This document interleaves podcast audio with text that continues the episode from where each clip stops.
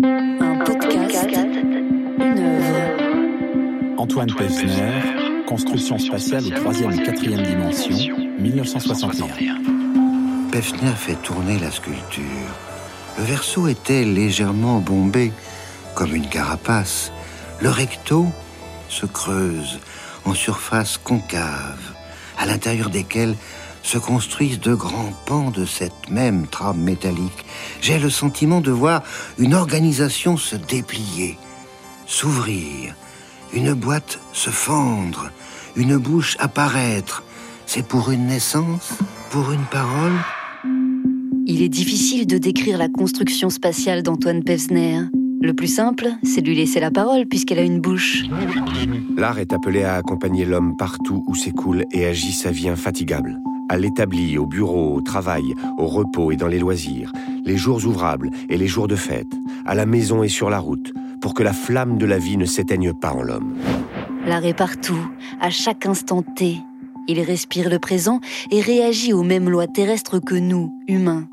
Antoine Pevsner, artiste constructiviste russe du début du XXe siècle, respire son époque. Notre révolution. En pleine révolution russe, un vent d'égalité et de liberté recouvre les esprits. Il en sera de même dans l'art d'Antoine Pevsner. C'était l'époque où on pouvait changer le monde. Le monde ouvre ses frontières, l'esprit se défait de toute œillère et les possibles de l'art apparaissent comme l'univers, un domaine infini. Tout devient possible, même de représenter l'impossible. C'est ce qu'Antoine Pevsner va tenter de faire avec ses constructions de laiton et de bronze qui se déploient dans toutes les dimensions. Le laiton brille dans la lumière. Des ombres apparaissent dans ses fentes. Il me semble que des lueurs s'allument tout au fond du secret de la sculpture. Sculpture abstraite Peut-être, mais quelle présence de vie Sa construction spatiale aux troisième et quatrième dimensions est vivante. Elle nous prend par la main pour nous emmener dans la quatrième dimension. La quatrième dimension, c'est nous, c'est tout l'univers, c'est l'espace-temps. Un espace métaphysique au-delà des frontières du visible où règne l'harmonie. C'est cet infini invisible qu'Antoine Pevsner veut nous faire ressentir pour qu'on prenne exemple sur lui. Son rêve de d'ouverture vers l'espace, c'est une utopie. Doina Lemni, attachée de conservation au centre Pompidou. D'attraper, de saisir le temps, c'est une utopie. Entrons dans l'utopie d'Antoine Pevsner. Entrez avec nous dans la quatrième dimension. Ceci est un podcast du Centre Pompidou consacré au rapport entre art et utopie. Bonjour, bonsoir, bonsoir. bienvenue. Le voyage en utopie commence. Alors, pour prendre la navette qui nous envoie directement dans la quatrième dimension, comment faire? Déjà, rendons-nous à Paris, là où Antoine Pevsner s'installa dans les années 20, et installons-nous en dessous de la tour Eiffel. Il est choqué devant la construction de la tour Eiffel. La tour Eiffel lui a donné l'idée de ce qu'il allait faire plus tard. Pevsner regarde et ressent cette grande construction. C'est une prouesse technique lourde d'histoire et de 10 000 tonnes de fer qui a les pieds sur terre et la tête dans le ciel. La tour Eiffel m'a fasciné. Aujourd'hui, je sais pourquoi elle m'a fasciné. Parce qu'elle était une structure qui refusait la pesanteur. Elle était à la fois immense, légère et transparente. Elle était tout ce que je devais chercher par la suite. La légèreté, l'envol. Antoine Pevsner veut lui aussi donner des ailes à ses sculptures et des ailes aux yeux des visiteurs. Pour cela, il garde toujours un œil sur la tour Eiffel et chamboule les codes de la sculpture de l'époque. Premièrement, il doit changer de matériaux. Il s'est rendu compte qu'on peut faire une très belle sculpture sans forcément sculpter, tailler la pierre, mais réaliser une sculpture par le biais de la construction, de la composition, que ce soit des fils métalliques, des planches de métal. Cela lui donne une certaine légèreté et la sensation de s'élever du sol. C'est ainsi que Pevsner se démarque de ce qu'était la sculpture jusqu'alors. L'espace vide devient son matériau premier. Il ne part plus de la matière, mais du vide. Un vide sur lequel pèse déjà l'idée d'une forme. Cette fois, la masse est vaincue. Plutôt que de creuser dans la pierre pour faire apparaître les formes, Pevsner part de l'espace vide et le fait s'exprimer en y assemblant des fils de laiton. Il ne sculpte pas. Si on prend le sens étymologique de la sculpture, avec le, le ciseau et le marteau, il n'utilise pour ses compositions géométriques que les outils du soudeur et du ferronnier, bouteilles d'oxygène, lampe à souder, lunettes noires. Avec son attirail d'artisan, Pevsner est un constructeur, un architecte de l'espace. Avec son fer à souder, il change les règles de la construction spatiale. Tout comme son frère, Naum Gabo, avec lequel il réfléchit à un nouvel art, le constructivisme.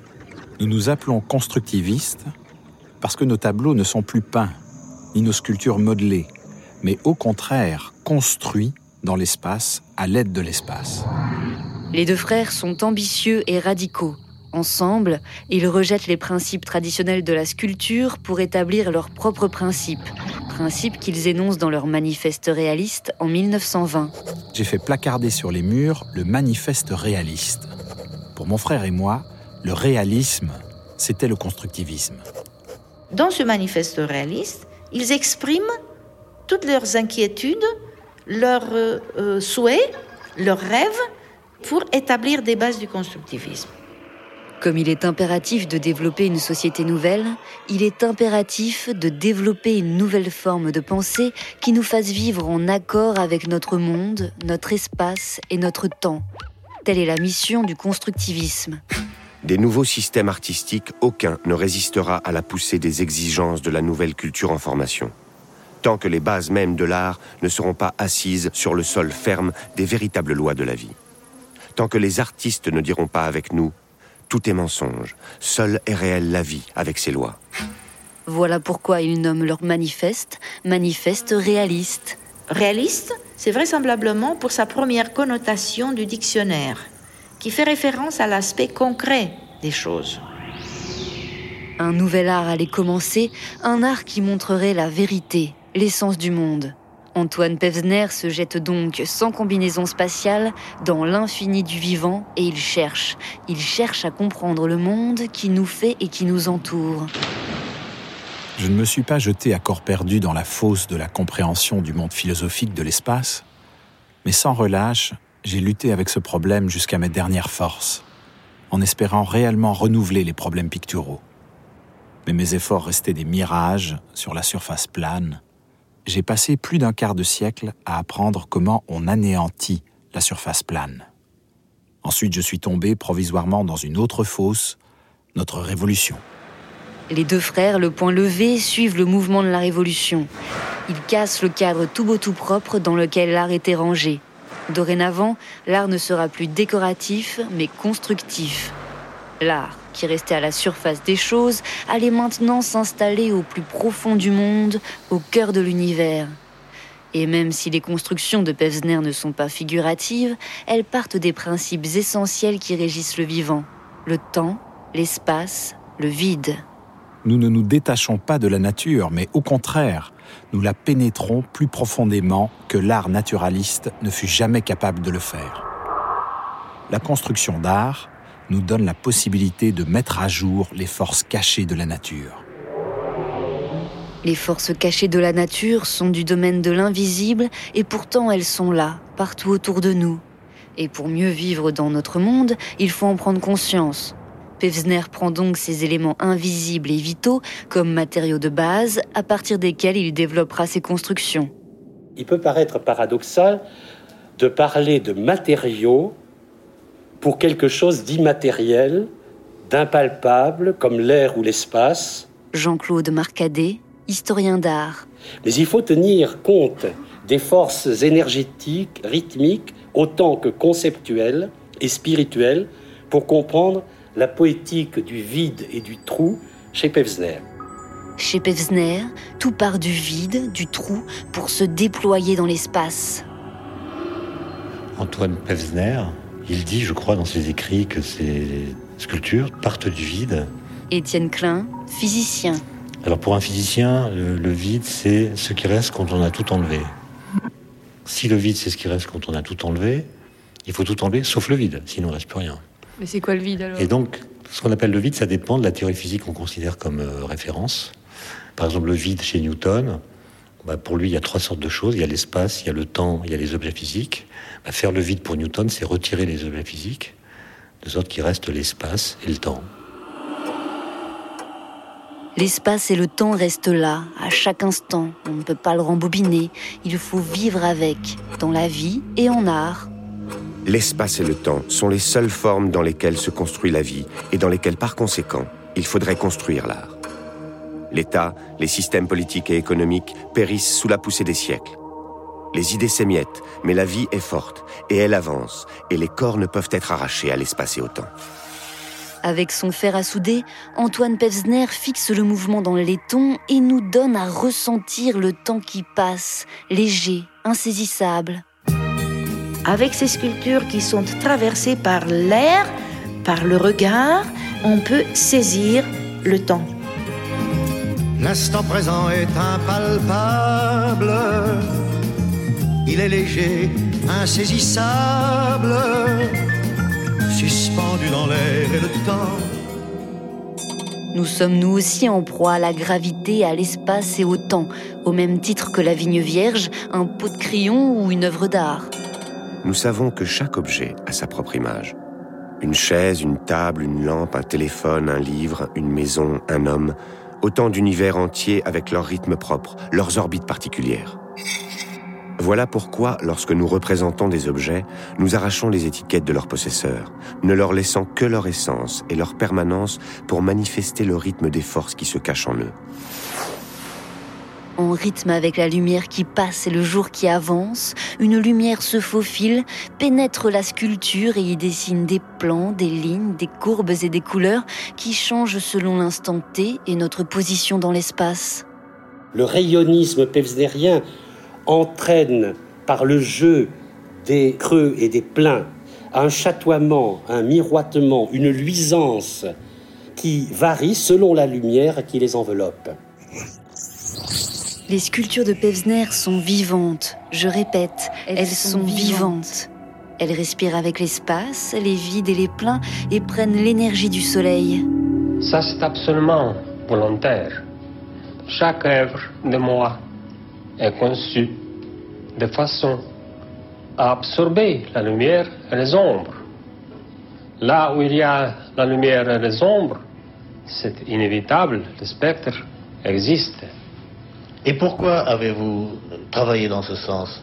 C'est parce que j'ai trouvé dans l'ancienne sculpture un certain inconvénient qu'il n'a pas suffisamment de la vie.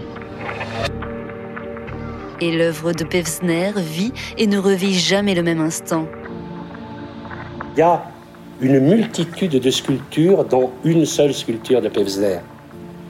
Les constructions spatiales de Pevsner sont multifaciales. Il y a dans chacune d'elles autant de sculptures que de points de vue. Nous tournons autour de la construction de Pevsner et nous prenons le temps de regarder le temps la traverser. C'est comme un paysage. Un paysage dans l'espace, il dépend de, du temps, d'une part du temps qu'on passe à le regarder, et puis de l'évolution à la fois de la lumière, de la météo, qui peuvent changer l'impression qu'il nous donne.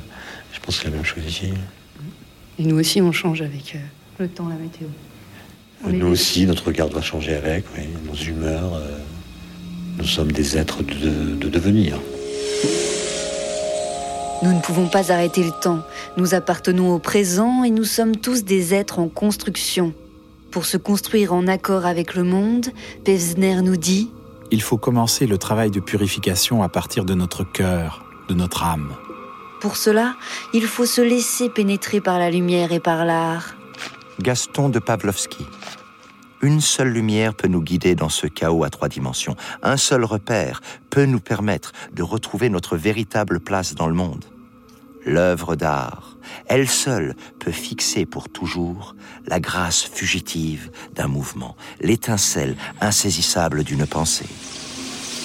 L'invisible pensée se construit dans nos têtes et Pevsner nous laisse poursuivre ses constructions. Celles-ci passent ainsi de la troisième à la quatrième dimension. Pevsner veut nous ouvrir les yeux et l'âme, car pour connaître le monde, il faut aller au-delà de l'expérience sensible que nous en avons. Dans construction spatiale à la troisième et quatrième dimension, il y a une combinaison complexe de mouvements d'envol qui se déploient en ne limitant pas le mouvement de spirale qui est dans l'infini. Il y a un mouvement qui euh, ne se termine pas.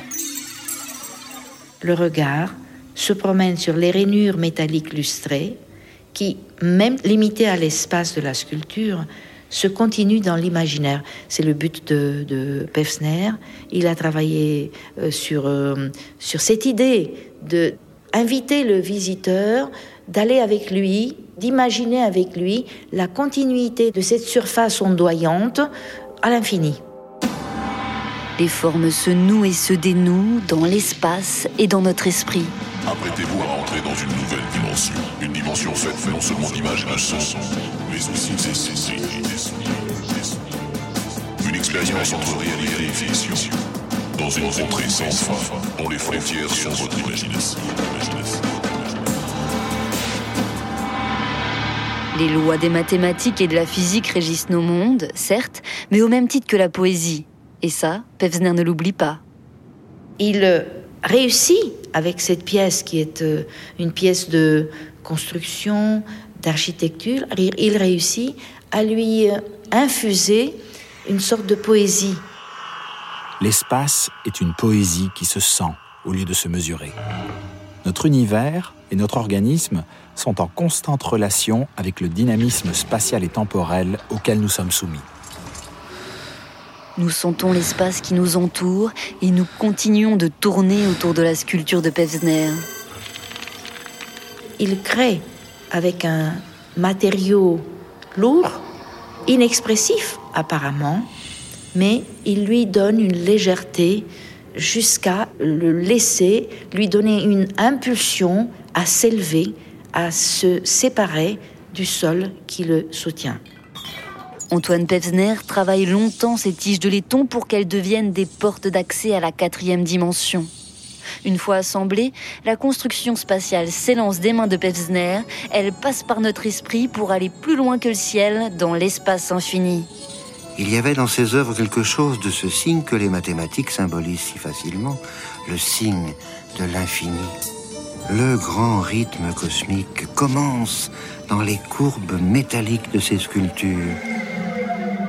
Nous empruntons la passerelle temporelle que Pevsner a construite pour nous et on s'échappe du sol. Nous sommes des voyageurs de la quatrième dimension. Quatrième dimension.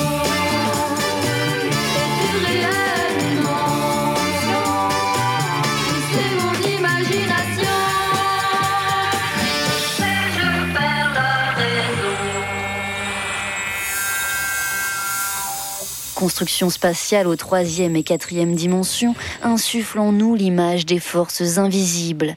L'espace, les pensées, le temps, tout l'invisible qui nous entoure et nous fait tenir debout. Cette œuvre, je la vois comme une tentative d'atteindre, au fond, une limite de l'impossible, de, représenter quelque chose d'impossible. C'est un rêve. Un rêve. Rêvons en regardant les constructions d'Antoine Pevsner. La vision est quelque chose qui peut s'extraire du monde. Bernard Monino, plasticien et nous donner une possibilité d'entrevoir par interstices, par des, des, trouées, par des vides, quelque chose qui est à la fois le monde tel que nous le percevons, mais notre conscience d'être à l'intérieur de ce monde. Antoine Pevsner cherchera toute sa vie à nous faire percevoir l'irreprésentable. Si on prend la physique des particules ou la physique quantique, eh ben les choses qui sont mises en jeu dans les équations ne sont pas représentables par des figures. Et donc on peut, euh, on peut tenter de d'écrire mathématiquement un atome, mais on ne peut pas le dessiner.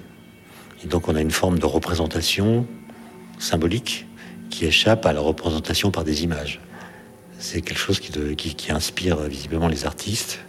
Et de voir que là où on croyait que la représentation ne pouvait pas transcender les équations, on voit des images qui nous explosent à la figure et qui sont des, des sortes d'illustrations de ce qu'on croyait ne pas pouvoir représenter.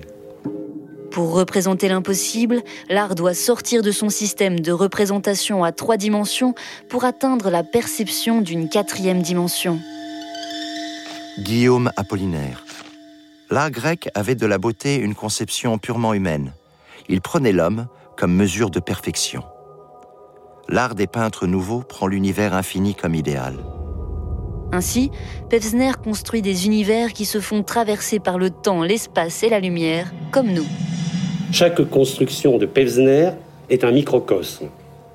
Nous pouvons le constater en contemplant ici la construction spatiale à la troisième et quatrième dimension. Considérez attentivement une œuvre d'art. Vous n'aurez pas de peine à distinguer en elle la partie matérielle à trois dimensions, soumise au temps et à l'espace, et d'autre part, une idée qui relève de la quatrième dimension, qui est de tous les temps, qui ne dépend point de l'évolution ou des civilisations, une idée immortelle qui échappe à l'espace et au temps. L'espace-temps, c'est la quatrième dimension. L'œuvre d'art s'installe dans le présent et continue sa route vers le futur, à l'infini. Il y a une forme d'hypnose quand on regarde ces sculptures, on est quand même euh, capturé de sorte que la dimension temporelle, le temps qui passe, modifie le regard qu'on porte sur l'objet.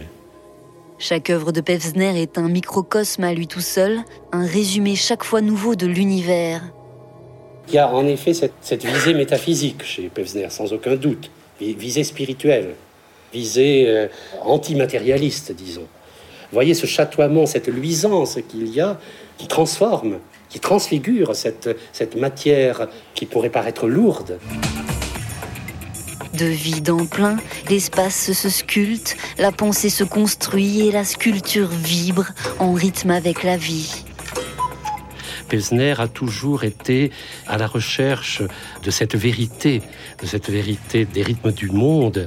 Elle, elle donne aussi une vision souvent de paix et d'harmonie. Comme les étoiles s'installent dans le ciel, Antoine Pevsner installe ses constructions dans l'espace. Elles sont là pour nous aider à accorder notre âme au diapason de l'univers. On voit ces œuvres, ces sculptures de Pevsner comme des, comme des coquilles. Jean Dève, écrivain. Comme des sphères qui mettraient l'humanité ou l'homme à l'abri nous nous mettons à l'abri dans la quatrième dimension d'Antoine Pevsner, prêt à construire un monde nouveau, pour construire une civilisation nouvelle, nous avons avant tout à créer des valeurs nouvelles, morales, sociales et esthétiques, à établir de nouvelles façons de sentir et d'agir, qui correspondent non pas aux caprices d'un individu, mais à l'image amoureusement construite entre l'homme et l'humanité. Construction spatiale aux troisième et quatrième dimensions dessine dans notre esprit des ponts entre l'homme et l'humanité, la terre et le ciel, nos corps et nos âmes. Là est la force de l'art. L'art ne peut pas arrêter le temps, mais il provoque des émotions dans le corps humain, fait naître des pensées dans son esprit, et donc il peut changer le monde. Au cœur des constructions d'Antoine Pevsner, on respire l'utopie d'un monde meilleur, un monde comme ses constructions, plein de vie, de légèreté et d'équilibre. Écriture et réalisation Elsa Denac, direction éditoriale et production Clara Gourou, Mixage Yvan Gariel. Habillage musical de Nawel Ben Kraïm et Nassim Koussi. Lecture des textes de Pevsner, Gabo et Pavlovski par Sharif Andoura, Grégoire Mont-Saint-Jean et Juliane Ekerix. Reportage devant Pevsner en compagnie de Doina Lemni, attaché de conservation au Centre Pompidou, et d'Étienne Klein, physicien. Archives extraites des conférences Un dimanche une œuvre, présentée par Jean-Claude Marcadet, historien d'art, en 1999. Archivina avec la voix d'Antoine Pesner en personne et la voix de Pierre Descargues, Bernard Monino et Jean Dève. Extraits musicaux de Charles Aznavour, Psychiatre de la Rime et Victoire Scott. Merci à chacune et chacun d'entre vous pour votre écoute et à bientôt.